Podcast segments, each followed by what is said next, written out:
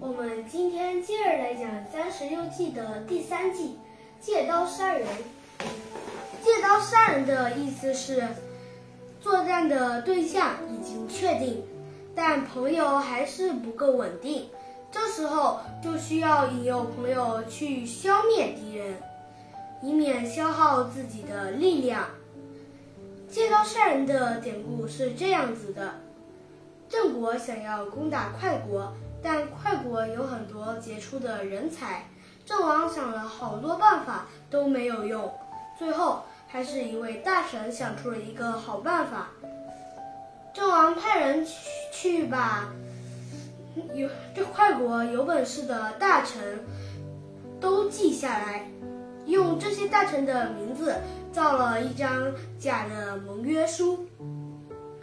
便在快国附近的祭坛上念道：“我与这些大臣结下盟约，今日我便把这盟约书埋在祭坛底下。